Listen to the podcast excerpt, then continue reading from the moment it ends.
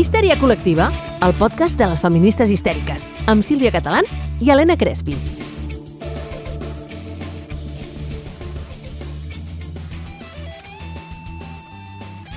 Hola, Crespi! Oli, Sílvia! Ai, quina il·lusió! Ai, per favor, ja era hora. Com hem trobat a faltar això?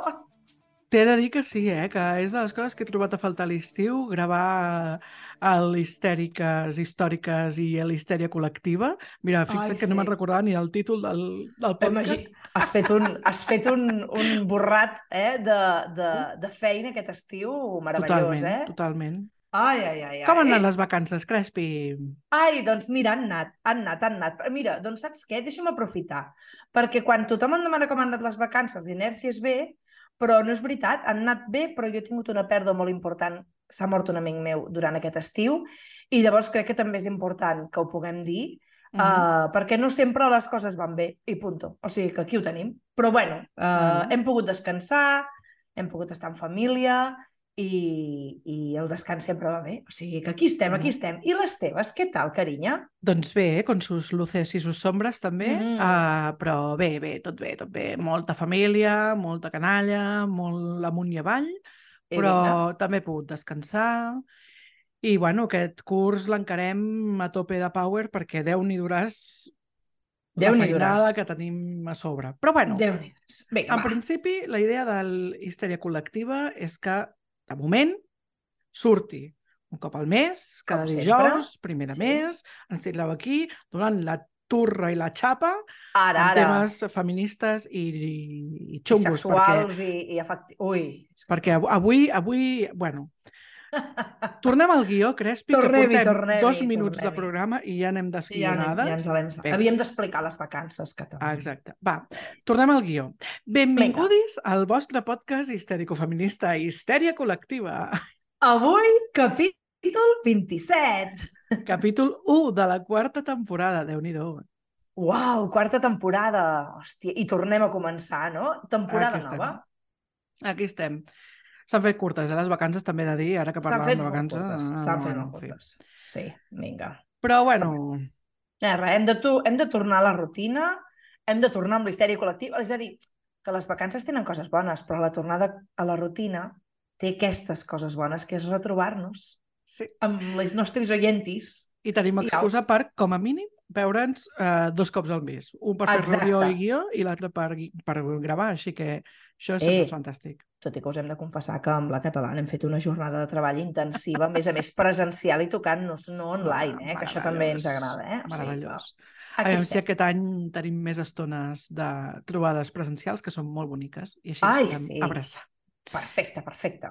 Doncs, què et sembla, Crespi, si comencem ja i ens posem amb les coses que ens han passat a les xarxis? tan Ai, per aquestes que favor. tenim. I tant, i tant, aquestes xarxes. Escolta'm, a tu, català, què t'ha passat? Que segur que has vingut caldejada aquest estiu, no? Mira, entre unes coses i les altres, ja en parlarem de les coses i les altres, però déu nhi les xarxes aquest estiu han estat intensites, intensites. Uh, realment mm, hi han hagut moltes coses, però mira, em vull destacar una perquè al final crec que és interessant també dir-ho. Uh, per qui no ho sàpiga, de les nostres oientis, uh, la Generalitat de Catalunya ha iniciat un pla d'equitat menstrual Mm -hmm. vale? en el qual es repartiran doncs, productes menstruals i de més a les persones que ho necessitin. Okay? Perfecte. No sé, si tens un mínim de decència personal i de consciència social, tu entens que això és bien, no? Sí, Perquè i coi, tant. qui no es pugui permetre una copa menstrual, doncs que li donin gratis és meravellós. Home, és, Igual és que per qui no es pot permetre mm, doncs, pagar un tractament de quimio, que bé tenir la Seguretat Social que ens pagui els tractaments de quimio. I Total, tant. que això que sembla tan lògic, doncs hi ha gent que no ho troba tan lògic. Ah, Així no? que vaig estar discutint uh, per Twitter, que ja sabeu que és el meu, i molta gent em diu quina paciència que tens! Bueno, paciència i bueno, una mica de masoquisme també. Sí, sí, Sílvia, sí. Uh, doncs intentant fer entendre a una senyora que estava molt enfadada perquè deia que la gent no té problemes per pagar els, mm, els productes menstruals. I jo, bueno, pues igual en el teu entorn no, però si tu Oh. mous una miqueta de la per diagonal, xavala, pues igual mm, entiendes algo de la vida, Clar. però no passa nada. Total, Clar, que clar, clar. aquesta senyora jo li vaig explicar moltes coses en el meu to, no li vaig dir això de la per diagonal, igual ara m'escolta i em denuncia en plan, oh, la cotxina aquesta, bueno... Ai. Ah, però jo vaig ser molt educada i tal, per Twitter sempre ho soc. Ma, mai no insulto, mai no envio la merda a ningú. Molta paciència tens tu a Twitter, Sílvia Català bueno, del cor. sí, és que tinc, tinc el cony una mica entrenat, diguem-ho Sí, així. no? Sí. Sí. Ja veieu que torno mal parlada, també t'ho dic. Mm, estic No passa res. volta. No passa... Bueno, eh, que la total. paraula, eh, la paraula conya és una paraula meravellosa i fantàstica. Meravellosa, Eh? meravellosament. Total, que la cosa va acabar en què em van acusar de womansplaining. Què et sembla? Wo- wo- Woman's què?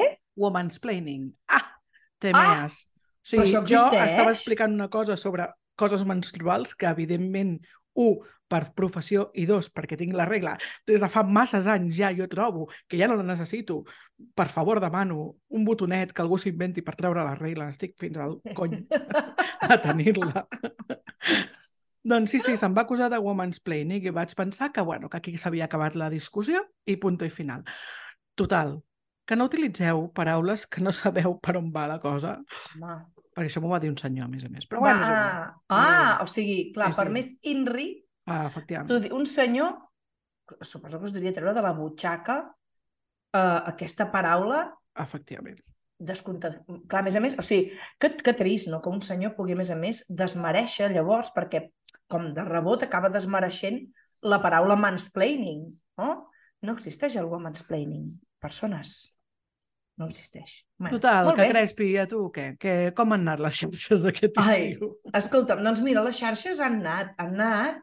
Uh, jo aquest estiu he fet una cosa que, a més a més, tu vas iniciar, crec que deu fer un parell d'anys, no?, que vas iniciar amb aquell repte de uh, penjar una foto teva Sí. amb, amb banyador o a la platja en un espai uh, de poca roba i les que tenim cossos que ocupem espai, ens costa molt fer això. Clar, és molt fàcil penjar una foto quan tens un cos normatiu i llavors jo una mica com a animada per aquesta, aquesta idea original que vas tenir tu, jo que estic treballant en temes de pressió estètica, vaig pensar, va, doncs fot-li perquè jo com a adolescent, quan era adolescent, no ara, hagués agraït molt veure referents de cossos de tot tipus, no només les noies primes, no? I, i llavors, entre el reivindicar cossos que són normals i reivindicar el topless, aquest any que hem pogut començar a, a fer topless a les piscines, és a dir, que no ens obliguen a tapar-nos, cosa que tampoc obliguen a les persones identificades com a homes, no? Uh, doncs, fent una mica de reivindicació en algunes ocasions, te n'adones que quan penges coses d'aquest tipus, uh, sí que hi ha moltes persones, he rebut missatges molt xulos, Sílvia, bé. molt, la veritat, he rebut missatges molt xulos de, de dones, noies, que doncs, gràcies a veure imatges així doncs, comencen a posar en marxa, doncs mira, doncs, potser començaré a acceptar el meu cos. Però també és curiós veure dues coses. Una, com persones que et seguien deixen de seguir-te perquè estàs tocant aquest tema, Uh i no ho, dic, no ho dic per la quantitat de seguidors, que a mi no és un tema que em preocupi gaire, sinó perquè penses quines tecles estàs tocant, o on estàs tocant, perquè algú no pugui o veure aquella imatge o li toquis una ferida molt gran o el tema no li interessi gens ni mica, eh? I l'altre, eh, com encara no queda clar que la pressió estètica és un tema que, sobretot, ens, ens atanya a nosaltres, les dones i les persones amb identitats dissidents, i sobretot el topless, no? perquè m'he trobat amb gent que em deia jo sóc un noi o el, el meu fill o el meu no sé què uh, també li fa vergonya ensenyar el seu cos o li fan vergonya ensenyar els pits, no?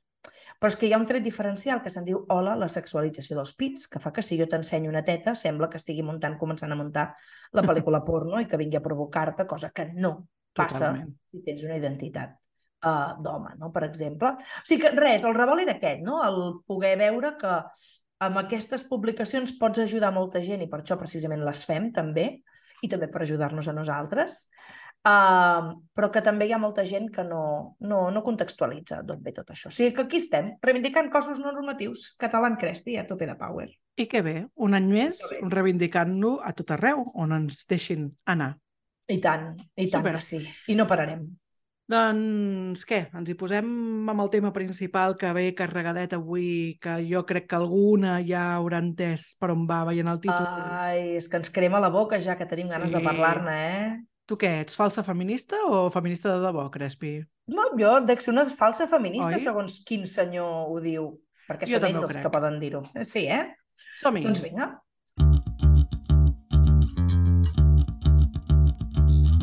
El teu podcast histèrico-feminista.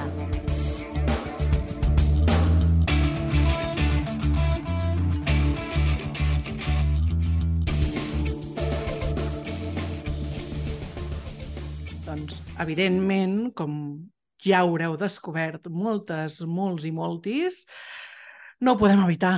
Hem de podem començar el capítol de la nova temporada parlant del cas Rubiales. Oh, oh, oh, xan, xan, xan, xan. Qui ho diria, eh? Que et dic, que et dic, que et dic una coseta, Crespi. A mi ja és que em fa mandra perquè he llegit tantes coses i tanta merda d'aquest senyor que de veritat Sí. me supera. Però crec que és important que donem el nostre punt de vista mm, una miqueta. No ens enrotllarem massa, intentarem, perquè ja s'ha dit moltes coses, però tu creus que hem d'explicar què va passar amb el Rubiales o ja ho sap tothom? Mira, podríem fer com una mica de resum, no? Perquè més jo crec que s'ha posat molt focus a certes coses i potser no s'ha posat focus a certes altres que també van passar durant l'entrega de medalles i de la, de la Copa no? de la selecció femenina de futbol espanyol. Um, vols que faci com així uns 5 cèntims molt Oli. ràpids?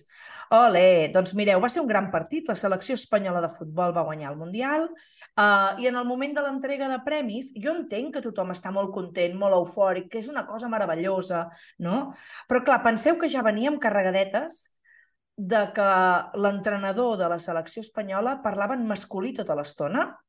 Uh, per tant, ja s'estaven assenyalant alguns masclismes d'aquests quotidians que en diem que semblen poca cosa però que amaguen molt. Um, ja hi havia queixes de l'entrenador i de uh, gent de l'equip tècnic de la selecció, el president ja, és, ja era prou polèmic de, de per ser abans. Doncs en l'entrega de premis, uh, el que va com esclatar, fer esclatar la polèmica va ser que Luis Rubiales, president de la Federació de Futbol, doncs va agafar Jenny Hermoso, una de les jugadores, la va agafar per la cara i li va plantar un petó als morros, no? Uh, I llavors aquí comença tot, no? El que si ella, doncs ella no va demanar aquest petó, ella va dir que ella no volia, però que clar, que què podia fer en aquella situació, que no la que tu uf, estàs per celebrar i no estàs potser per parar-te per això ni per dir què fas. Um, I aquí comença tot. Jo aquí diria dues coses. Una, no només el petó, sinó que aquest senyor, jo feia estona, jo ho vaig veure tot en directe, ja feia estona que només es dedicava a tocar a les jugadores, per tot arreu, i a petonejar-les, i a fer-los petons a les galtes. O sigui, tu veies clarament que allò no se li fa amb els jugadors de l'equip masculí, i va estar tota l'estona toquetejant-les i a mi em va posar una mica uh, nerviosa. Um, però, a més a més, aquest senyor podia haver quedat com un senyor, dient, ei, mireu, ho sento, amb l'eufòria m'he deixat portar, no he tingut en compte que jo sóc Uh, tinc una posició, un càrrec superior, que jo no hauria de fer això, que tenim, hi havia doble discriminació per posició i per gènere, uh, em sap molt de greu.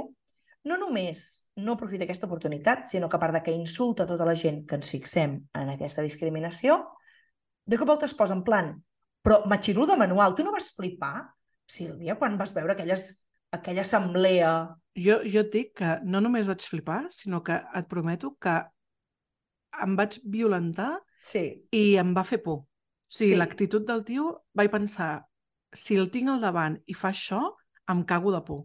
sí, Perquè, Sí. perquè era molt agressiu. molt. O molt. sigui, aquest no penso renunciar, no penso dimitir, amb aquesta vehemència, amb aquesta, amb aquesta agressivitat. És que al final la paraula és agressivitat. Exacte. O, o sigui, m'altera, eh? Recordar-ho i aquelles sí, sí. imatges, crec que és unes imatges que moltes dones segurament els hi han remogut moltíssim. Jo t'he de confessar que jo no he pogut veure tot perquè em removia tant i em posava tant en una situació... És complicat. Jo sempre explico que és molt complicat explicar a la gent que no ha estat socialitzada com a dona què és ser dona, que ens han passat moltes coses. Jo diria que totes, malgrat algunes no ho identifiquin, i de cop i volta veure això, se t'activen uns mecanismes d'hipervigilància descomunals, no? Eh, Però jo, jo t'he de confessar que va haver-hi algun moment que vaig pensar això és impossible, això és un muntatge. Sigui, no pot ser que un tio l'any 2023 surti a davant de tota una assemblea i es dediqui a fer el cromanyó amb potes Totalment. i a sobre hi hagi gent que l'aplaudeixi. Doncs Eh, això està exacte. passant al 2023. Mhm. I aquí ho tenim, i aquí ho tenim. O sigui que aquí ve ser tot això, Mhm. no? Clar, és el que tu dius, o sigui, al final um, el fet del petó és xungo i el Sí, fet tant. del petó uh, és denunciable, al final és Denunciable. una posició de poder, és el teu cap, si tu estàs treballant en una oficina i ve el teu jefe et fot un petó perquè heu augmentat vendes un dia, doncs és denunciable. Uh -huh. Ah, és que estava muy contento. Pues muy bien. pues muy bien. Tam no es posen igual de contents. Amb el, Exacte, o sigui, amb els senyors. es poden Bueno, posar també igual de fan contents. allò de fotrar hòsties, en plan, pau, pau, pau, plan cromanyon, Sí. però és diferent. O sigui, no fan És petons ni toqueteos, es toquen el cul, però perquè això en el futbol, Mm. mira, és on es permeten els homes tocar-se entre ells, Mhm. sense que pensin que són homosexuals, uh, no? aquestes coses de Mhm. la masculinitat, però no es van fer... O sigui, el tipus de tocaments i petons que el Mhm. Rubiales feia a les jugadores no són iguals que els que fan els jugadors. Però és això, o sigui, el fet és el mateix. Exacte. El que passa és que l'actitud és molt diferent. Mm. És a dir, les feministes, les feministes Ah. falses, Ai, com que som- nosaltres. que som nosaltres. Ens haurem de fer una samarreta d'això. Ah, això, sí, sí ja ja n'hi ha, eh, per les xarxes. No, no, ah, doncs- Sí, sí, sí. Ens haurem de comprar. Ja en demanarem, ja. Doncs les feministes entenem perfectament que eh, tots som masclistes, que hem nascut en una societat masclista, que podem tenir actituds d'aquest tipus. Bueno, vale, pot passar. Pot passar, pot passar, Però- però... sobretot d'aquest nivell. Pot passar que se te'n vagi, facis un muà. El que passa és que no, jo per això et dic que no és només el muà d'aquell moment, sinó No, no, no. que aquell senyor estava fent. No? Exacte. O sigui, és tot, no? I tota l'actitud i de més que al final acompanya, vull dir, és una persona doncs, que ja fa això. Però el que vull dir és, si en aquell moment, a la roda de premsa o després, simplement hagués dit, hòstia, se m'ha anat l'olla, em sap greu, aquest, mm, lo siento, no volverà a ocurrir, ja ens ho Sí, coneixem a Espanya. ja ens ho eh? Coneixem, dir sí, que Això ja sabem com, com va. Que després fas el que... Però no s'hagués liat tan parda. Clar. Ah, les feministes ens haguéssim queixat una estoneta, tal, no sé què, potser la gent hi hagués posat denúncia o no, no ho sabem, però en tot cas, la cosa... Què passa? Que el tio, amb la seva prepotència, s'ha fet gran. I saps què és el bo de la situació? A Que veure. s'està demostrant que hi ha actituds que no són tolerables. Ahà. I això ha fet que esclati no, un moviment molt xulo, que és el Se acabó, vale? que, que l'inicia l'Alexia Putelles, meravellosa Alexia Putelles, Meravellosa. um, l'inicia ella, no? el se acabó, ja està bé, no ho aguantem. Les, um, les jugadores de futbol uh, han decidit anar a la vaga, uh, recolzament absolut i màxim uh, al seu... Um, a, les seves intencions i de més. Vull dir, que guai. Sí, sí. Al final és, és el positiu que ens deixa És això. el positiu, exacte. Vale? Però clar, Helena Crespi, Ai, el tema ai, aquest dels Rubiales no és l'únic que ha passat aquest estiu, perquè déu nhi després del Val Rubiales tot el que ha sortit de merda. Exacte, exacte, exacte.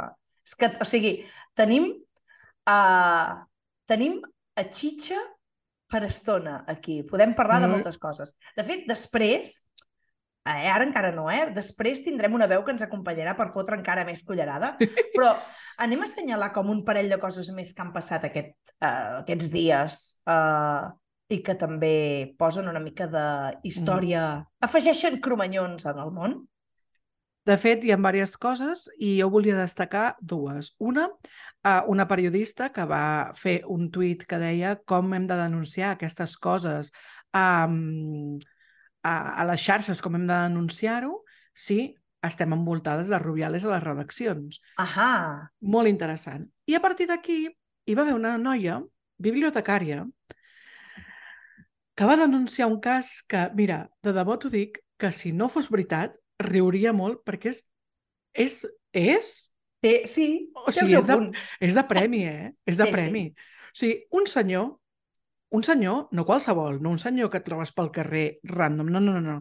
Un senyor amb els seus estudis, eh, amb un càrrec alt a dintre de, del món acadèmic i de més, Pues aquest senyor- Mhm. durant molts anys ha tingut una web que es deia Articulitos. De? Articulitos! Oh, no, Arti- jo... Culitos. tio. O sigui, el geni del màrqueting, també t'ho dic. No, no, eh, Ge- Geni del branding, absolutament aquest senyor. o sigui, no està parlant d'articles petits, no? Ne, ne, està ne, parlant ne. d'articulitos. Ah. Culitos. Molt Total, bé. que això eren fotos robades a bibliotecàries eh, en, bueno, en conferències, en, en, en moments en què es trobaven col·legues i de més, ell Sí. feia fotos dels culs. I a més a més, Ah. a la seva web posa que això és un homenatge a la dona. Zona. Oh, Que clar. meravella. Serà Sí, feminista claro. aquest senyor, No? no? no, i tant, i tant. Feminista dels de debò, no Dels de falsa veritat. feminista. Ne, ne, ne, ne, ne, ne, Ai, clar, clar, clar. Feminista de debò. Claro, te mueres de risa. De fet, ja et dic, eh, a mi, quan vaig veure... O sigui, m'ho vaig haver de llegir unes quantes vegades per constatar que allò era veritat. Perquè de debò que fa molt de riure. O sigui, fa molt de riure perquè, per, pel tema, però, evidentment, cap riure perquè al final és, com sempre, objectivitzar el cos de la dona, Ai, senyor. posar a la dona en un lloc eh, de menyspreu i a posar la dona, eh, bueno, al final, allà on no vol estar. Que si tu Ah. com a dona tu vols fer-te una foto del cul i pujar-se a les xarxes, Tens ole, tot el dret. va, endavant i Tens tot el dret. Evidentment, és el teu cul, és el teu cos, és el que et doni la gana. Aquí està, claríssim. Però que et facin fotos senyoros i que les utilitzin per tenir una base de dades mm, de culs, De culs. Bueno, pues fa riure, però a la vegada doncs, fan ganes de treure la metralleta, com diria el nostre el Ninoski Estimadi- estimadi sí. Belolit, Sí. que, bueno, en fi, la vida. Ai, senyor. Escolta'm, deixa'm fer-te dues preguntes sobre això. Uh, aquesta web encara existeix? I segona pregunta, aquest senyor ha dit alguna cosa al respecte? És que m'agrada molt que em facis aquestes preguntes, Helena Crespi. Aquesta web, fins on jo sé, encara existeix. Val? Fins on jo sé. Ara, igual, quan surti el programa ja s'ha Ja està, desdit perquè- el tema, però bueno.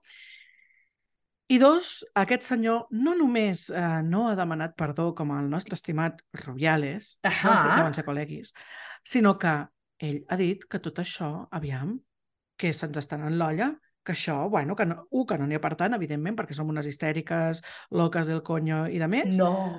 i després que, bueno, que és un homenatge. Escolti'm, que a sobre que, a sobre que el teu cul és prou bonic com perquè jo el posi a la meva pàgina web, Que hauries Eh. d'estar contenta. ah, home, hauries d'estar, bueno, aplaudint amb les orelles. Miri, senyor, senyor de los articulitos, Ai, senyor dels posi articulitos. vostè el seu cul, si vol, a la xarxa, aviam quanta gent eh, li agrada veure el seu cul i deixi els culs dels altres en pau. Final del tema. Ai, senyor. Doncs escolta'm, saps què passa, Sílvia Catalán del meu cor? Que això no s'acaba aquí. Ah. No s'acaba aquí, perquè resulta que tenim un presentador de televisió, Manu Sánchez, que Ah. crec que, si no m'equivoco, està a Antena 3 o, bueno, Sí, una sí. televisió d'aquestes, um, que mm, el vídeo no és actual, però ara, amb tota la polèmica del cas Rubiales, ha saltat, no? Um, és un vídeo en el que ell està en el, fent el telenotícies i de cop i volta comença. Clar, que com ha d'actuar és en plan ayúdenme, queridos eh, eh, no? Mm, Espectadores. espectadores, això anava a dir tele, televidentes, no sé si és correcte. També, Espectadores, també. pot ser, sí.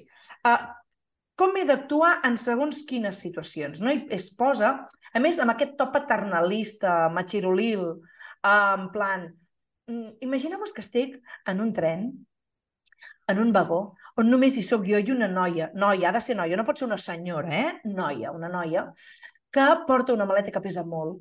Què puc fer? Li puc demanar si la puc ajudar o deixo que ella... Perquè, clar, diu, eh, amb, com jo ho he pres amb l'aprenentatge de tota la vida, i és la frase que va repetint Mhm. sempre, no? Doncs jo ho faria, però clar, veient com estan ara les coses, i posa com diverses situacions, no? De puc fer dos petons, puc eh, fer no sé què, puc deixar passar, puc pagar jo un sopar. I llavors eh, aquest senyor no va entendre res, i segurament encara no ho ha entès ara, eh, perquè diu, claro, perquè les coses han canviat. Sí que han canviat. Es tracta de que una cosa és l'educació i l'altra cosa és de, que per inèrcia algú senti l'obligació de fer això, es col·loqui en posició de jo sóc el que té els diners, jo sóc el que pago, jo sóc el forçut, jo sóc el que uh, agafo pes, jo sóc el no sé què, jo et faig petons, jo... Senyor, que les coses s'hagin fet com tota la vida no vol dir que estiguin ben fetes i el que està molt bé és que ens plantegem si el com tota la vida és com hauria de ser a dia d'avui i a partir d'ara, que estem a l'any 2023. Molt xungo aquest vídeo, eh? Molt Mm. xungo. Mm. Sí. Has dit lo dels dos petons, si fer dos petons o no, i jo vull afegir aquí, com a última coletilla al tema, que em va fer molta gràcia trobar-me a la web un senyor uh, que deia pues ahora no voy a dar dos besos a ninguna mujer aunque me las presenten no sé què. I vaig pensar, Doncs pues vinga. bien, Clar. bien. Des d'aquí fem un crit, l'Helena Crespi i jo. Fem un crit. Ah. Des d'histèria col·lectiva Vinga. perquè s'entengui que els dos petons a persones desconegudes s'haurien d'abolir ja. I a persones conegudes, depèn de com, també. També. Vale? Perquè, per exemple, jo no sóc de dos petons. Això ho han sabut sempre els meus amics, les meves amigues, sóc la rància que no fa petons mai, perquè no m'agrada. No fa petons mai no és veritat, faig petons a què a mi em ve de gust i quan a mi em ve de gust, evidentíssimament, i si l'altre li ve de gust, òbviament. Està clar. Sí, sí, sí, sí. Però bueno, total, que no feu petons, no feu petons aleatòriament, por favor, pido. Escolta'm, escolta'm.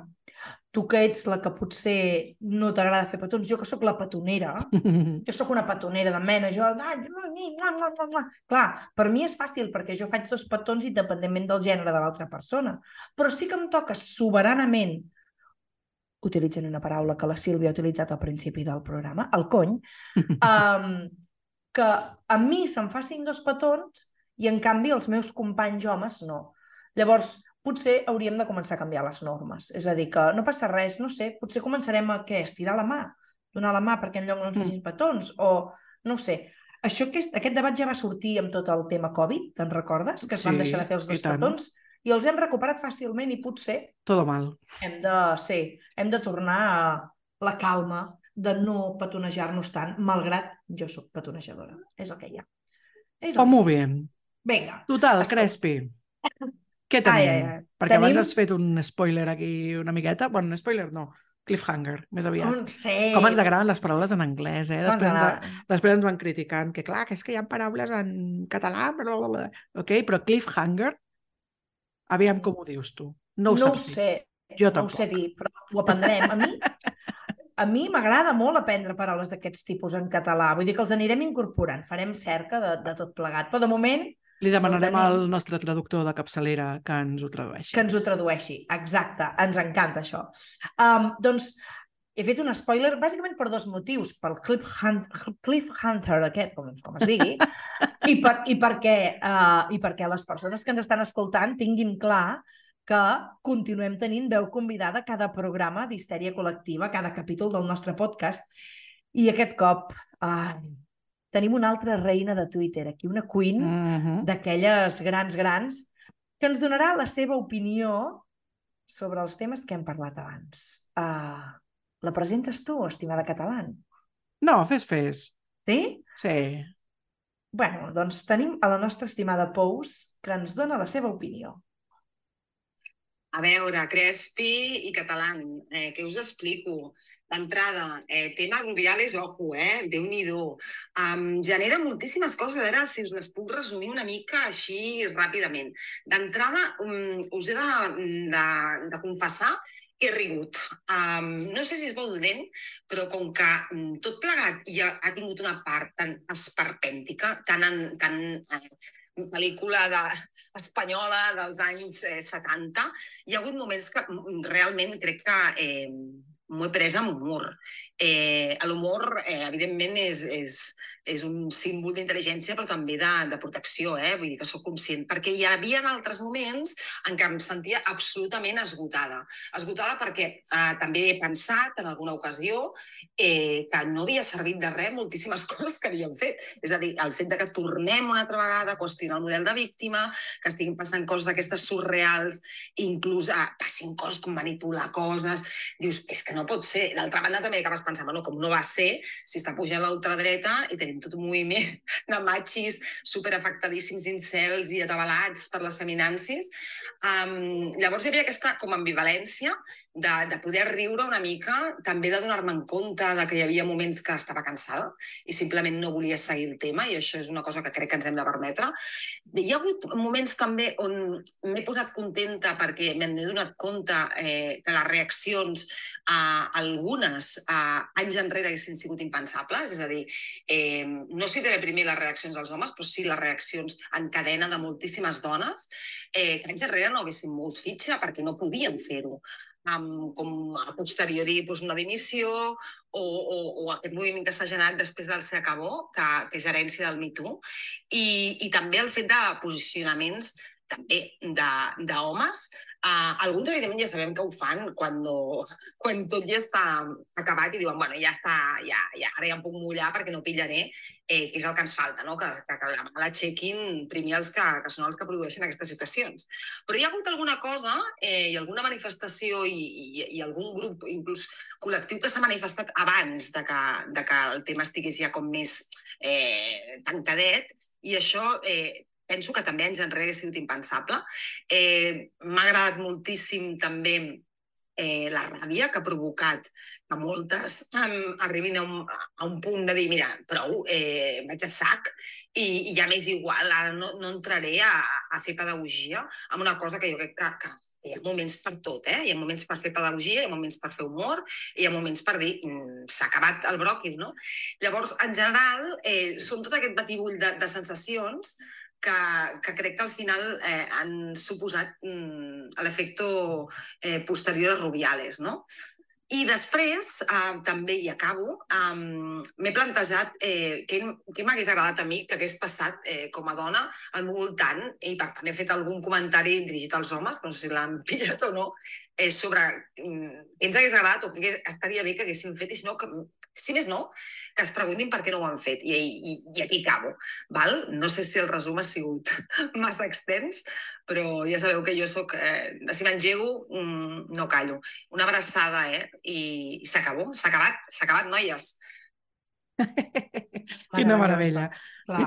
Vull dir, abans, abans de continuar, i ara comentem el meravellós àudio que ens ha enviat a la Pous, que la Pous no és només tuitera, sinó que és educadora social, que és Ai, una tia sí. que està molt en contacte amb, amb el món no? real, amb les necessitats reals no? de, de les persones vulnerables i entre elles eh, doncs, moltes dones víctimes de violència. Per tant, eh, el seu, a, a banda que és amiga i, i estimadíssima per nosaltres, evidentment el seu discurs eh, està avalat no només pel que a mi em sembla, sinó perquè bueno, és una tia, és una professional com, com a la copa d'un pino. I tant, ara mateix és la coordinadora, si no m'equivoco, del Centre Plural, un centre que treballa les masculinitats i que treballa sobretot amb homes agressors. Per tant, sap de què va i, i, i, i a part de tot això és, és la superreina, la queen de Twitter també. O sigui que uh, quin, és un honor tenir-la perquè ens l'estimem molt i és una meravella tenir-la com a primera veu d'aquesta quarta temporada. Escolta'm, ha dit moltes coses. Moltes. Moltes. A mi m'ha encantat el moment, m'ha fet riure, que deia al principi, perquè és veritat, és que és això, o sigui, la, la ridiculesa, l'esperpenticitat aquesta, sí. realment, no? era molt de, com de, de, de pel·lícula dolenta. Sí. I això m'ha portat a pensar en una cosa que no hem anomenat, però que també s'ha anomenat molt aquests dies, que és el tema de, de la víctima, no? de com la Jenny um, ha encaixat tot el tema del petó del Rubiales, perquè al final se l'està acusant molt de que després s'ha anat de festa, de que està rient, de que no sé què. Home, doncs no és que només faltava. Vull dir, aviam, aviam si és que ens hem de quedar tancades a casa perquè un senyor... O sigui, no podem donar-li aquest poder als senyoros de dir, a més a més que m'has agredit, a més a més em tancaré a casa. Que si ho necessites, molt bé. Vull endavant. dir, si és el que necessites, endavant. Però no totes necessitem el mateix. Llavors, és, bueno, doncs riure està bé. Hi ha situacions xungues, hi ha situacions um, de por, hi ha situacions de tal. Moltes vegades el que necessitem és oblidar-nos d'aquesta situació. I això no vol dir que no veiem la problemàtica de la situació. Com deia la Pous, no? És al final, és um, és molt xungo el que està passant, però és tan xungo que al final entra en aquest punt no, d'estar de, passat de voltes. Sí, sí, sí, sí, sí. Aquest riure... bueno, jo crec que les feministes tenim la capacitat en algun moment de riure'ns d'algunes situacions, perquè és que és que és això, és que és tan esperpèntic, però també aquest riure per protegir-nos, no? Aquest, mira, millor m'ho agafo d'aquesta manera, perquè és que si realment connecto amb, el, amb d'on ve això i amb les conseqüències, és que estem per sortir a cremar-ho tot i amb la Totalment. metralleta simbòlica, no? eh, perquè, clar, és que és, és horrible, bueno, no? La batleta simbòlica i el bidó de benzina, igual no tan simbòlic. Algun sí. dia ens hi trobarem amb això. Algun contenidor. Vam començar histèria col·lectiva dient que veníem a cremar contenidors. I no n'hem Ui, cremat cap encara. De, de moment no. O sigui que, bueno, bueno, igual dia la quarta temporada ens faran fora. Ens faran fora, Crespi, abans de començar. Veràs tu. Ai, ai, ai, ai, que fort. Escolta'm, però llavors també parlava això, no? Suposo que també utilitzes el riure perquè en el fons acabes estant molt cansada de totes aquestes merdes, no? Uh, i, que, I que encara pugui passar això i pugui passar algo tan esperpèntic, però sí que és cert que, que crec que hi ha hagut una llau de reaccions que fan que uh, això segurament això fa 20 anys, 30 anys, Mm. no s'hagués 10 anys, potser Sí, no sí, s'hagués no, no, reaccionat no cal anar manera. donant tan lluny. Sí, Sí, sí. exacte, no? Mhm. Sí, que... Bueno, i el que diu ella, que al final és veritat que ha, ha arribat un punt que les falses feministes meravelloses que Mhm. som um, estem una mica cansades també de fer pedagogia. Vull dir, és com, tio, si a dia mm, tal de l'any 2023 uh, tu no te n'has adonat encara que això no és, uh, no és acceptable, Exacte. hòstia, és que ja... mm, No és que no hi hagi res a fer, però hi ha tanta feina a fer que em fa mandra Mhm. fer-la. I tant. Llavors és com, senyors, eh, masclistes, xungos, eh, si algú ens escolta, que ja te digo jo que no, però bueno, Segur si algú ens no. escolta, eh, doncs reviseu-vos, reviseu-vos, i sobretot quan una dona us digui que això és masclisme, doncs tu, txt, calla't la boqueta, te lo comes con patates i escoltes. Escolta-la. Escoltes, com a mínim escolta, i després t'informes, i després llegeixes, i després, quan hagis fet tot això, igual pots confrontar l'opinió de, la, de la feminista o de la senyora que t'ha dit que... Ai, que bona que ets. Escolta'm una cosa, jo per acabar amb el cas Son Rubiales ja, jo és que necessito reivindicar una cosa, perquè clar, és que a mi m'ha tocat a més a més a un altre nivell que és personal, perquè aquest senyor és de Motril, que és el poble de la meva estimada àvia, de la meva iaia, i clar, uh, de cop a més a més també et trobes uh, amb d'altres uh, plusos de, de no, afegitons de, clar, és que Andalusia està en anys llum de Catalunya. Mireu, uh, primera, uh, la gent uh, a Catalunya no necessàriament és més progre ni més moderna, ni menys masclista Molt que la gent a Andalusia. Uh, I, evidentment, no tota la gent a Motril és així, d'acord? És a dir, a Motril també hi ha grans moviments de l'esquerra feminista que està reivindicant els drets de les dones i que està assenyalant uh, aquesta situació i tantes d'altres, no? O sigui que a mi no em quedava més... Perquè a més a més va coincidir que el- en aquells mateixos dies va haver un assassinat masclista a Motril Uh -huh. i a més a més va esclatar tot el cas Rubiales amb tota la parafernàlia que hi ha hagut al voltant i, i com a persona molt vinculada a Motril crec que no em quedava més remei que reivindicar que això passa a tot arreu. Doncs sí, sí, sí. És que de masclistes hi ha a tot arreu que parlen tots els idiomes i que estan a totes les Ai, sí. comunitats. Així que, Autònomes i tots els països, o sigui que... Molt bé, doncs escolta'm, què? Ho tenim, no? Et sembla si avui parlem d'una histèrica històrica que, sense voler-ho, també està vinculada amb el que hem parlat avui? Poli,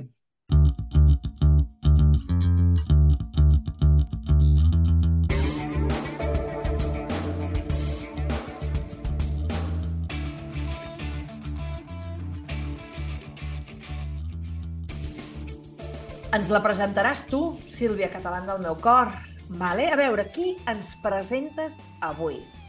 Doncs mireu, jo avui he preparat una història meravellosa d'una dona uh, de la que jo he de confessar que no coneixia el nom, sabia de la seva existència però no li havia posat nom, avui li posem nom, avui la posarem en el pedestal que es mereix. Uh, és una senyora meravellosament fantàstica que es diu Tarana Burke. Et sona el Uau. nom? Doncs mira, uh, A veure, ara em sona perquè tu me n'has parlat abans, però farem com que res. No, no em sona gens el nom, explica'ns, per és que favor. aquest nom de Tarana Burke uh, no en sona, no és una dona especialment famosa, ni que s'hagi... no li han fet cap carrer, ni cap estrella a Hollywood. És una senyora que va néixer a, a, al Bronx, a Nova York, Vale? Per Uh. tant, això ja ens dona una miqueta de pista no? de l'entorn social en el que ella ha hagut de viure. Es va criar tota la seva vida en aquesta zona, al Bronx, vale? per qui no conegui Nova York, com jo, que hi he anat 300 vegades, és mentida, no hi he anat mai, però és igual. Uh, el Bronx és un dels barris més marginals de tota la ciutat. Vale? Doncs aquesta dona va néixer allà, evidentment en una família de baixos ingressos, vale? perquè l'entorn en allà és doncs això, molt marginal. Sí, sí. Um, I de petita, ja de petita, com a nena eh, i com a adolescent, doncs va ser agredida sexualment diverses vegades, fins i tot violada, vale, des de Uau. molt petitona. Vull dir, és una dona que ha crescut realment en un entorn molt masclista, molt violent, eh, molt perillós al final. Vale? Per sort va tenir una mare que la va eh, recolzar moltíssim en la seva recuperació d'aquests mm, d'aquests traumes al final i eh, ho va fer a través de la participació en la comunitat. Vale? Parlem, Tarana Burke és una dona um, uh, és una dona negra, vale? M'ha m'ha costat dir-ho perquè estava pensant que no em surt afroamericana, ara no em sortia Sí. afroamericana. És una dona afroamericana, és una dona racialitzada, és una dona negra, i eh, allà al Bronx, no? i en general als Estats Units, les persones racialitzades fan servir molt la comunitat com per guarir-se, per refugiar-se, per... Vale? Llavors la seva mare doncs, la va animar a participar en la comunitat. Uh, en, en, aquestes, en aquests actes comunitaris eh, ella va veure no? doncs que realment calia uh, posar l'accent no? en les nenes i en les joves que pateixen doncs, les dificultats que ella va patir.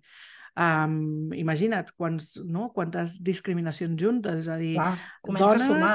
de Clar, classe baixa, negres, eh, bueno, clar, és que al final suma i sigue. clar. I a més que, en el seu cas, i segurament el de moltes altres nenes i noies, que han patit abusos i agressions sexuals, o sigui, que és un extra, a més a Mm. més, no? Exacte.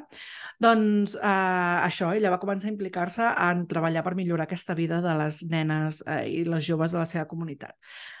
Tant va ser això que el 2006 Tarana Burke, meravellosament fantàstica, va començar a utilitzar una frase que segur que us sona, i per això l'hem escollit avui, que és la frase del Me Too. Jo també. Me Too. Uau! El 2006. És a dir, l'esclat gran del, del Me Too és el 2017, vale? però ella, el 2006, és la creadora d'aquest moviment i l'ha utilitzat doncs, per conscienciar precisament sobre violència, abusos, agressions sexuals a, a la societat i sobretot en el seu entorn proper. El 2017, amb tota la història del Harvey Weinstein i tot plegat, doncs comença no, a fer-se viral aquest Me Too amb aquest hashtag, no, sobretot a Twitter, eh, bueno, per explicar tots aquests abusos. A Mm. partir d'aquí, aquesta frase, no? aquesta etiqueta tan xula, eh, es converteixen en un moviment internacional, realment, de, bueno, de visualització de totes les agressions que hem patit moltíssimes dones. Grans agressions i petites agressions I tant. que totes són igual d'importants, perquè al final mm, que una agressió sigui més greu que l'altra doncs tampoc no, no vol dir res, et pot afectar de la mateixa manera. Per tant, uh, és uh, Tarana Burke la nostra protagonista d'avui perquè va idear no? aquest Me Too, va voler posar en denúncia tot això. Actualment us hem de dir que és uh, directora d'un grup que es diu Senior Uh, no, és directora senior, perdó. El grup es diu Girls for Gender Equity a Brooklyn. Vale? Oh, que guai. que bàsicament és un grup que ja és una miqueta aquesta idea de societat que Mhm. pretén ajudar a, joves, a dones joves afroamericanes no i racialitzades en el seu desenvolupament global. Per tant, mmm, meravellosament fantàstica. I a més a més, i a més a més, abans d'inventar, que això m'ho he deixat, abans d'inventar lo del Me Too, Sí. sí. això va ser el 2006, doncs el Mhm. 2003 aquesta senyora ja havia eh, desenvolupat una organització sense ànim de lucre que es deia Just Be, vale? que planteja un programa d'acompanyament i de guarir, diguéssim, i de, i de donar suport a, per nenes de 12 a 18 anys. Així Uau. que és una tia superpotent és una histèrica històrica eh, que considerem que cal posar-la en valor. Tarana Burke és una dona meravellosa, crec que el seu nom s'hauria de conèixer més i per això us l'he portat. Jo crec que és una molt bona manera de començar uh, aquesta secció tan meravellosa de les histèriques històriques. Que guai! És, jo crec que és xulíssim posar-li nom, perquè sí que en algun moment jo havia llegit un... El Me Too va començar abans, però, clar, va esclatar això, no? I penso, és curiós, no? Perquè, clar, una dona negra, no?, de classe baixa, que, eh, que llanci no? un, un, una frase, un leitmotiv, no? també en surt en anglès, això que fort. Sí, Però clar, esclata, esclata quan una dona blanca, eh, uh -huh. actriu, que a més a més entenc eh, que va causar més revolt, el 2017 va ser Elisa Milano, una actriu que va començar a moure'l més a xarxes aquest hashtag, assenyalant a Harvey Weinstein. Entenc que va causar més revolt perquè era una indústria molt potent a nivell mundial, un productor, eh, director, tots els eh, càrrecs que tenia amb nom i cognoms, entenc que esclatés més, però en el fons també ens fa pensar, no? A la que una dona racialitzada assenyala alguna cosa, doncs se li fa un cas relatiu, i a la que una dona blanca, no? una persona blanca assenyala alguna cosa, blanca amb privilegi, i amb, amb privilegi econòmic. econòmic. més, eh? Clar, llavors sí que potser criden més l'atenció, no? perquè s'està senyalant també d'altres dones que també viuen, vi, viuen moltes opressions, però que també tenen d'altres privilegis i llavors crida més l'atenció que segurament les nenes racialitzades del Bronx, no? Uh, a Nova York. És, és, també crec que cal assenyalar-ho, no? Però que guai, mm-hmm. Tarana Burke, eh? ens l'hem d'apuntar bé. Molt bé, molt bé. Que guai, gràcies, Sílvia. De res. I ara jo em sembla que tu tens unes quantes recomanacions histèriques d'aquestes que ens agraden. Per uh -huh. si algú no té llibres per llegir, la Crespi ens en porta 45. ha, ha, hagut de fer, ha hagut de fer selecció interessant. Clar. Cuéntanos, querida Ai, Crespi. Vinga. Histeritza't. Aquí ets lliure de fer-ho. Histèria col·lectiva. El teu podcast histèrico-feminista. Anem a veure, aquestes recomanacions histèriques, no, és que havíem de començar amb llibres, tant la Sílvia com jo som unes maníaques dels llibres, llavors uh, us venim amb el llibre que de tant en tant recomanem per si algú ha escoltat tots els programes d'histèria col·lectiva. Tenim el feminisme de butxaca, de Bel Olit, és un imprescindible, és a dir, fa una repassada estupenda. Ara no us quedeu només amb el feminisme de butxaca, per favor, amplieu, que això us serveixi com a un començar, perquè realment és un llibre que Uh, jo crec que l'Ibel Olit escriu d'una manera molt clara, ho fa molt fàcil, molt entenedora, i crec que és imprescindible.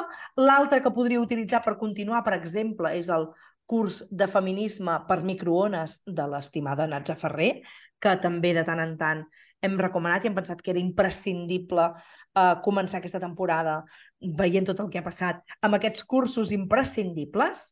I després com que la cosa va de consentiments i con... a mi la paraula consentiment no m'agrada gaire, val? però uh -huh. sí que és com la paraula que s'utilitza com de manera més genèrica per entendre'ns, a mi m'agrada més el consens, però ja que hem de parlar de consentiment i consens, mireu, tenim aquest El consentiment de la Vanessa Springora, que és un llibre que parla enterament d'això. Per tant, la gent que ha criticat tant a Jenny Hermoso potser primer s'hauria de llegir aquest llibre uh, on el focus és això, no? aquestes actituds que tenim eh, tan masclistes i que fa que l'altre no tingui dret ni veu ni vot a l'hora de, de respondre. I l'últim, una meravella descomunal, la paraula més sexy és sí. T'imagines que sí que hagués set veritat que algú li diu un piquito i l'altre li diu sí, per favor, un piquito i hi hagués hagut un piquito no? amb consens, doncs la paraula més sexy és sí va d'això, que potser hem d'assegurar-nos que l'altre també uh, vol el que li oferim, no? De la Shaina Joy Macles. Meravellós. Què et sembla? Escolta'm. Digue'm. No, no només tinc llibres, eh? Ah, no? T'he de colar, t'he de colar un, un programa documental de Netflix que es diu Navenca, és el cas Navenca, que, on una mm -hmm. regidora, crec, d'un ajuntament va uh, denunciar a l'alcalde perquè l'estava assetjant sexualment, va haver-hi molt d'enrenou i una mica per assenyalar que això que hem viscut, aquests assetjaments, els hem viscut i els vivim en el futbol, en l'esport en general, en la política, en el nostre dia a dia, en els nostres llocs de treball, sigui en el terreny en el que treballem, o sigui, que passa a tot arreu. O sigui, que el cas Navinca de Netflix també és un bon imprescindible per, per mirar, si a algú no li agrada llegir. Doncs que bé, molt bé. Déu-n'hi-do, Crespi, és Sí, no? carregadeta. Igual te podies haver deixat alguna cosa per un capítol, però No pateixis, que pel proper capítol vindrem igual de carregadetes Segur. o més. segur, segur. segur. Doncs ja ho tenim. Ja ho tenim. Et sembla si ens acomiadem ja i així ja ho tanquem? Perquè déu nhi eh? Esperem que aquest primer capítol de la quarta temporada us hagi agradat. Recordeu, sobretot, si voleu una mica d'enrenou, que podeu seguir-nos tant a Twitter com a Instagram i, encara que sembli mentida, també a Facebook amb l'usuari arroba histeriapod, histèria començat amb H i acabat amb D. de, de Dinamarca, molt bé. Ah, Sí. Jo vull afegir aquí una petició, i és que si ens escolteu per Spotify, veureu que a sota del títol del programa hi ha unes estrelletes, si ens podeu donar estrelletes en allà, Oh, I seria meravellós. ens ajudareu moltíssim a créixer i a fer-nos més importants. Ja que vingui pues, alguna persona a, a posar dinerets al nostre podcast, que seguim buscant Seria molt guai. promotors. Eh, Per molt favor, per favor, per favor. Evidentment, com sempre, agrair-vos la confiança i la fidelitat a les histèriques, histèriquis i histèrics que ens escolteu i que ens seguiu i que ens doneu amor i carinyo. Ai, i també donar les gràcies a les nostres estimades Alba Fernández Pous, la Pous, i a l'Elisenda Carot, que totes dues, una avui i l'altra sempre, posa la veu al servei de l'isterisme col·lectiu. Doncs- un superplaer, carinyos. Carinyis, carinyes. Carinyes del nostre cor, un plaer absolut. Jo sóc l'Helena.